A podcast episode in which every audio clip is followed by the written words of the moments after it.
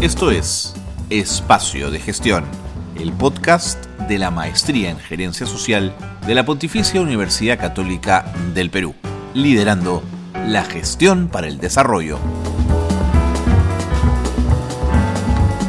Hola, ¿qué tal? ¿Cómo están?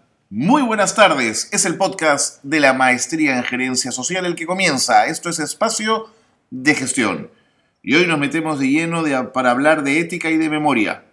¿Cómo es posible que los lugares de memoria dedicados a recordar a los dos jóvenes que murieron en las marchas hayan sido pintados, destruidos, arrasados por una organización fascistoide que se llama La Resistencia? ¿Cómo es posible que esto haya ocurrido? ¿Qué hay detrás de la ética de quienes sostienen con violencia y creen que además están haciendo lo correcto. ¿Por qué? ¿Por qué construyen desde la violencia? Hoy hablaremos de eso con un filósofo, con Gonzalo Gamio. Él nos explicará cómo la ética nutre en uno o en otro sentido nuestro actuar ciudadano. Esto es Espacio de Gestión. Bienvenidos y bienvenidas.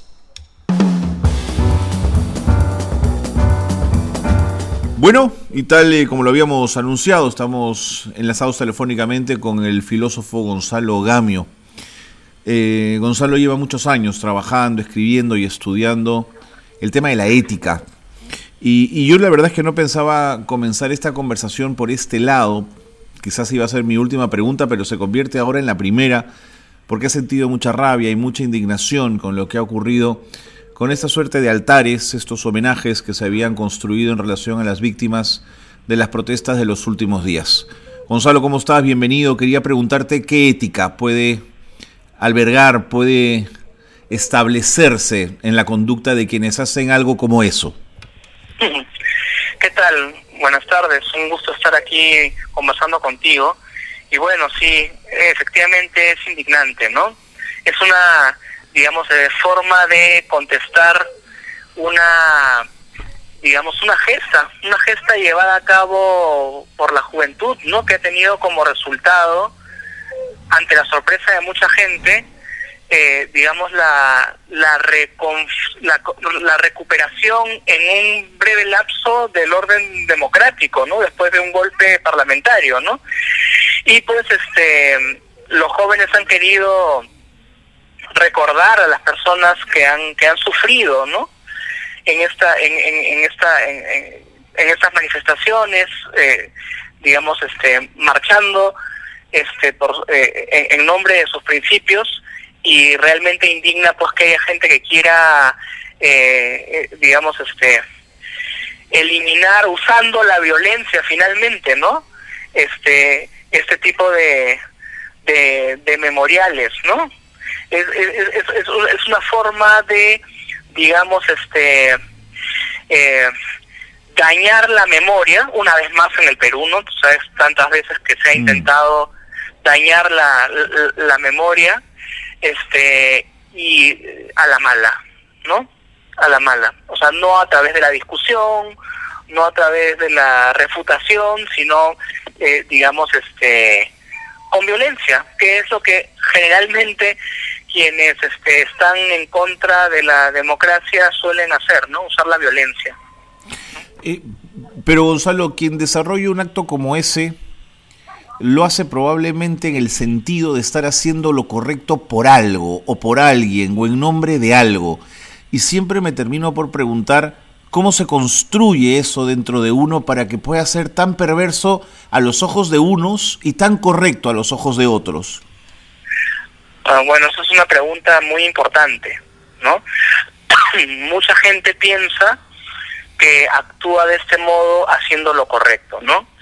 Pero, eh, em, y claro, no hay que dejar de, tomar en cuenta que muchas de las personas que han estado comprometidas con este golpe de Estado y que luego han querido conformar una alternativa de gobierno bajo Merino, representan lo más conservador que hay en el Perú, ¿no? En diversos niveles, ¿no? En el nivel político, pero no solamente en el nivel político. Y piensan que están, digamos, este,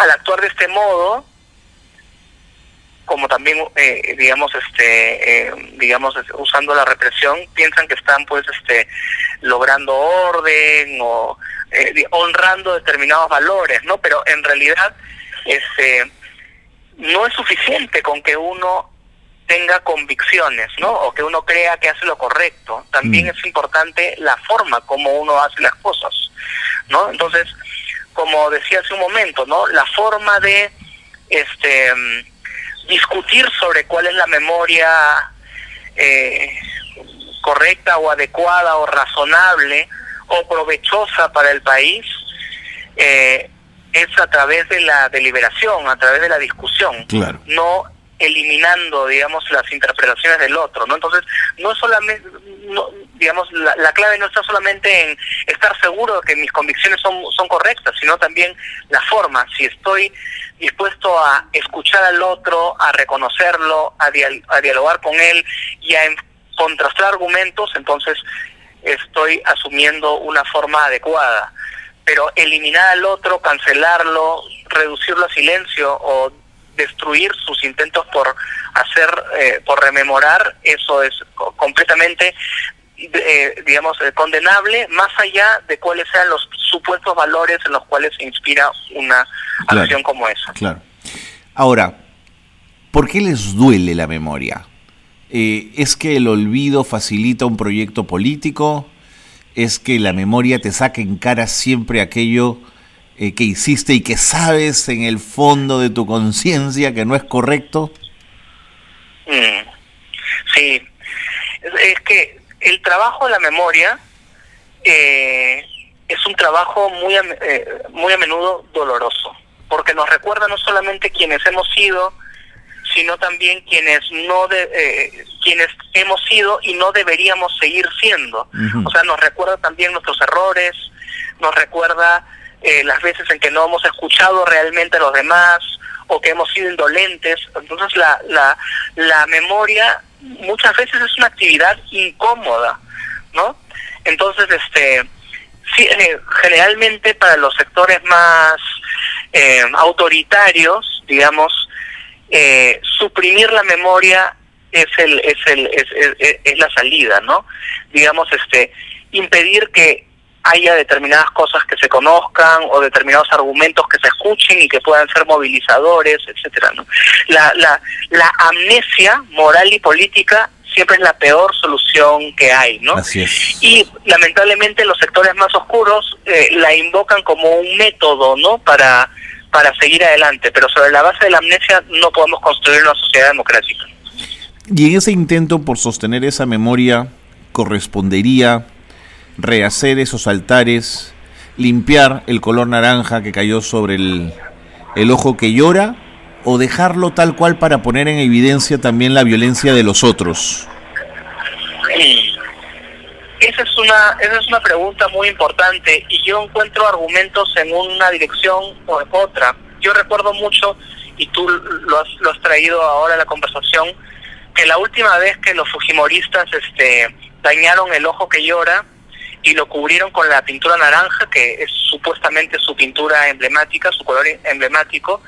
Lika Mutal, la autora de esa obra, hoy fallecida, prefirió dejarlo así, porque así como estaba, así como estaba, eh, daba testimonio de un problema grande en el Perú, que es el problema de eh, estar dispuesto o no a hacer memoria y aprender de la memoria, porque la memoria no es un fetiche, la memoria es un instrumento de pedagogía ética y política, ¿no? Entonces, eh, eh, la, el ojo que llora dañado es la expresión de las dificultades que tiene nuestro país, pues, eh, digamos, en esa tarea de mirarnos en el espejo de la memoria, digamos, y aprender de esa memoria, ¿no?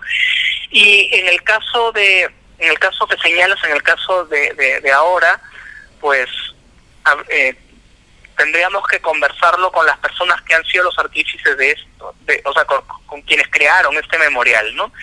Este, a lo mejor, ¿no? Como la juventud siempre, uno de los signos de la juventud es em, eh, estar dispuesto a empezar todo de nuevo, a lo mejor una buena lección, esos fascinerosos, este que, que, atacaron este memorial es este volverlo a, poner en pie no fíjate hace tan poco que ha pasado todo esto mm. lo tenemos tan tan próximo y fíjate cómo este sector digamos este que instigó el golpe o que lo aplaudió eh, cómo está dispuesto a tantas cosas no a digamos este alterar la memoria de esta de, de los muchachos fallecidos inventando este digamos este antecedentes penales incluso si las personas eh, asesinadas tuviesen antecedentes penales esto no es un esto no es un este no es un argumento para para estar de acuerdo con su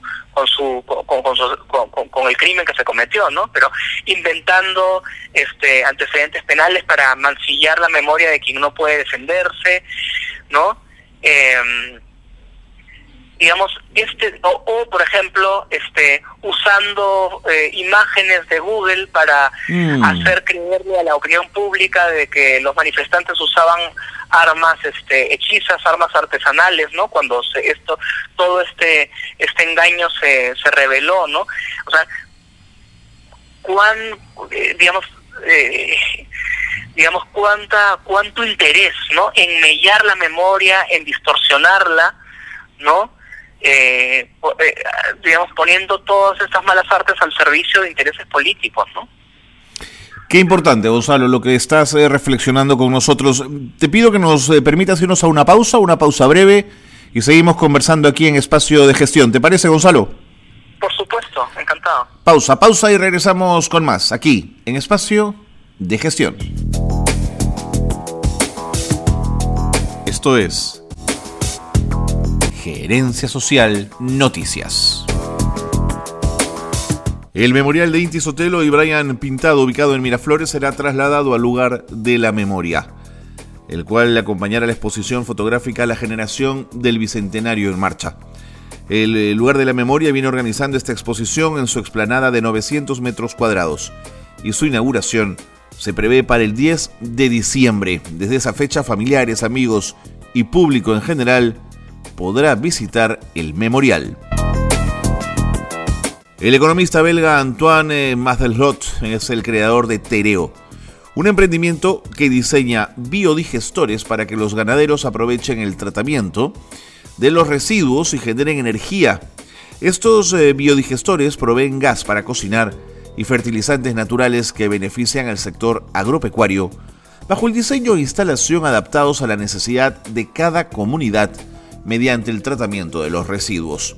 Tereo trabaja en regiones como Lima, Arequipa, La Libertad, Amazonas, Cajamarca, entre otros. Caritas del Perú junto a las Caritas eh, Diocesanas de Chosica y Moyobamba viene desarrollando un proyecto para ayudar a familias afectadas por el coronavirus en zonas de Lima y San Martín. Esta iniciativa llegará a más de 600 familias y cuatro postas médicas que trabajarán en tres líneas de acción sensibilización, información y educación sanitaria. Para llegar a las familias utilizan las redes sociales como WhatsApp y la plataforma Zoom. Y el médico epidemiólogo e integrante del grupo prospectivo del MINSA, César Cárcamo, explicó para qué sirve el estudio de prevalencia y cuál es su importancia en esta pandemia de la COVID-19. Sabiendo que produce por lo menos unos seis meses de, de inmunidad, esto nos eh, indica, por ejemplo, cuál es la probabilidad de una segunda vuelta. Si es que muy pocas personas se han infectado hasta ahora, el riesgo de una segunda vuelta es alto. Si muchas personas se han infectado, el riesgo de una segunda ola es bajo. Hasta aquí las noticias de gerencia social que marcan la actualidad. Seguimos en el programa, qué bueno que se han quedado con nosotros porque nos acompaña Gonzalo Gamio, filósofo, profesor de la Universidad Católica, hombre que ha mm, trabajado, estudiado, pensado el tema de la ética, de la ética política. Y, yo quería preguntarle, Gonzalo, ¿por qué, por qué son los jóvenes quienes en la última semana eh, pusieron la ética sobre la mesa? ¿Por qué no la pusieron los ingenieros? ¿Por qué no la pusieron los comunicadores, los abogados? ¿Por qué los jóvenes? Esto es, muy interesante, ¿no? Y yo creo que todavía no tenemos una respuesta a algo así, porque es un fenómeno como novedoso que, que, que a todos nos ha sorprendido, ¿no? Eh, ya tiene un nombre esta generación, la generación del Bicentenario, ¿no? Gracias a, Noelia Chávez, ¿no? Em, bueno, yo, eh, pienso en, varias, en varias posibilidades. La primera es que eh, los jóvenes han estado atentos a lo que ha estado pasando en nuestra, en nuestra sociedad, se han sentido golpeados por los intereses de un sector de la clase política por, por ejemplo, este, atentar contra la SUNEDU y en ese sentido, este, em, fortalecer los intereses de universidades que no cuentan con requisitos mínimos de calidad, ¿no? Y eso es un atentado contra la educación de los jóvenes. Eh, por otro lado, también han sido sensibles a lo que ha sucedido con la vacancia, ¿no? Este, eh, una vacancia express, ¿no?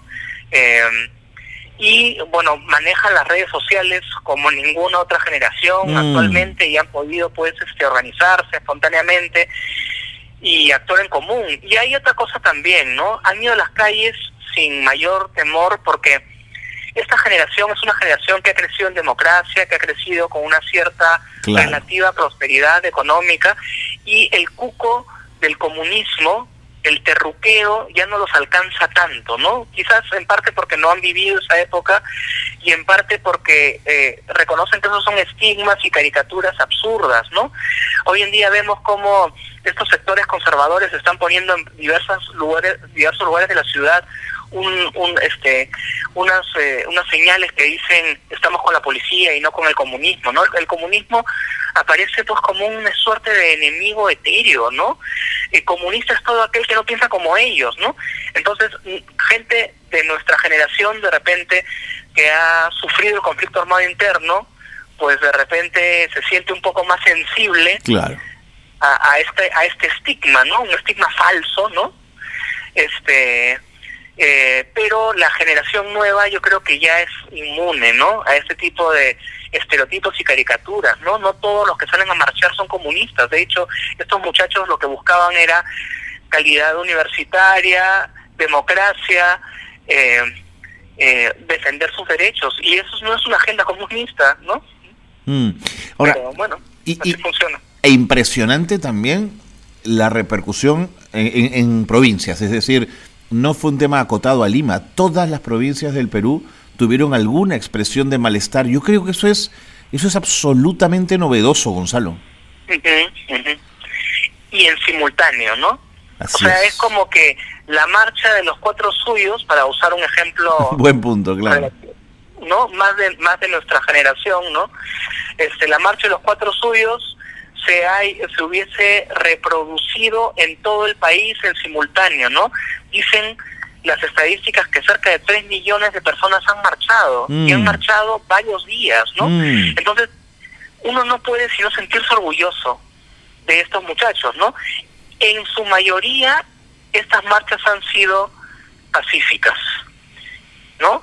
Y hemos visto los, los, los videos y cuando se han vuelto, digamos, este eh, violentas y se han hecho más complicadas, esto ha tenido que ver con una minoría de personas y básicamente con una represión policial inmoderada, ¿no? Que hay que investigar, ¿no?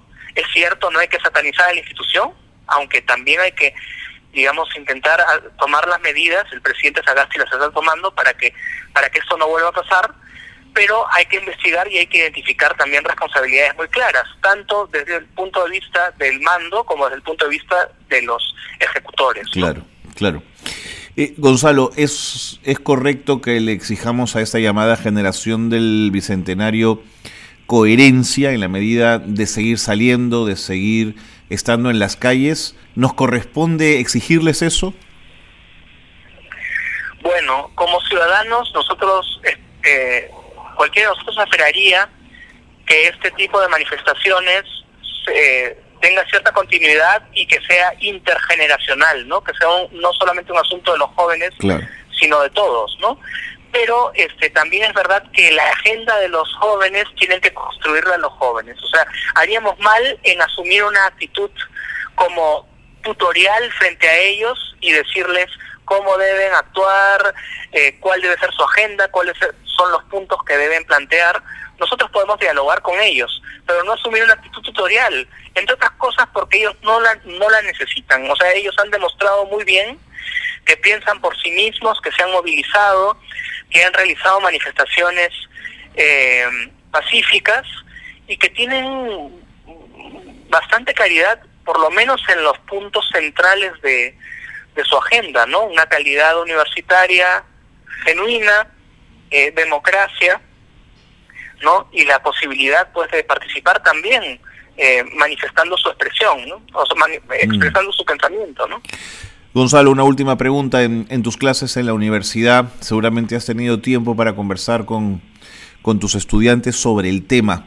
Eh, ¿Qué, ¿Qué, te dicen en general? Yo sé que es difícil sintetizar todo, pero ¿cómo los has percibido? ¿Entusiasmados, dolidos, molestos? Bueno, eh, aquí aquí eh, depende de, los días en los que estábamos, ¿no? Después de la después de la de, la de la aprobación de la moción de vacancia a espaldas del país, ¿no? Este, ¿no? Porque la mayoría del país estaba en contra de esa moción. Eh, los los estudiantes señalaban su indignación, ¿no? Y muchos de ellos participaron en las en las marchas y luego contaron en clase lo que habían vivido, ¿no? Eh, mucho entusiasmo también porque efectivamente lograron este eh, que un gobierno usurpador, digamos, este cayera, claro, con, con un precio alto, dos vidas, ¿no? Mm. Pero digamos, este que cayera pronto y que se pudiese instalar un gobierno de, de mayor convocatoria, ¿no? Y hay que añadir también, ¿no? Mucha decepción respecto de el lavado de manos del Tribunal Constitucional. El Tribunal Constitucional oh. perdió una oportunidad de oro para esclarecer una noción tan vaga que ha sido utilizada de manera este, tan antojadiza como la eh, incapacidad moral permanente, ¿no? Entonces, este, sí, una decepción profunda de que el Tribunal Constitucional no sabemos por qué, esto se esclarecerá, supongo, ¿no? O por solidaridad con quién, o por, eh, digamos, este, mm, ahorrarse un problema, este, haya, haya decidido no pronunciarse sobre un asunto tan delicado. Totalmente de acuerdo. Gonzalo, el tiempo me gana. Mil gracias. De verdad, siempre es, es eh, útil y refrescante poder conversar contigo. Gracias por tu análisis, gracias por haber aceptado la invitación de conversar aquí en Espacio de Gestión. No, encantado y, cuando se me necesite ahí estaré. Gonzalo Gamio ha estado con nosotros en el programa, filósofo, profesor de la Universidad Católica que nos ha acompañado en el programa. Con él le ponemos punto final a Espacio de Gestión, el programa de radio de la Maestría en Gerencia Social de la Católica. Nos encontramos la próxima semana. Muy buenas tardes.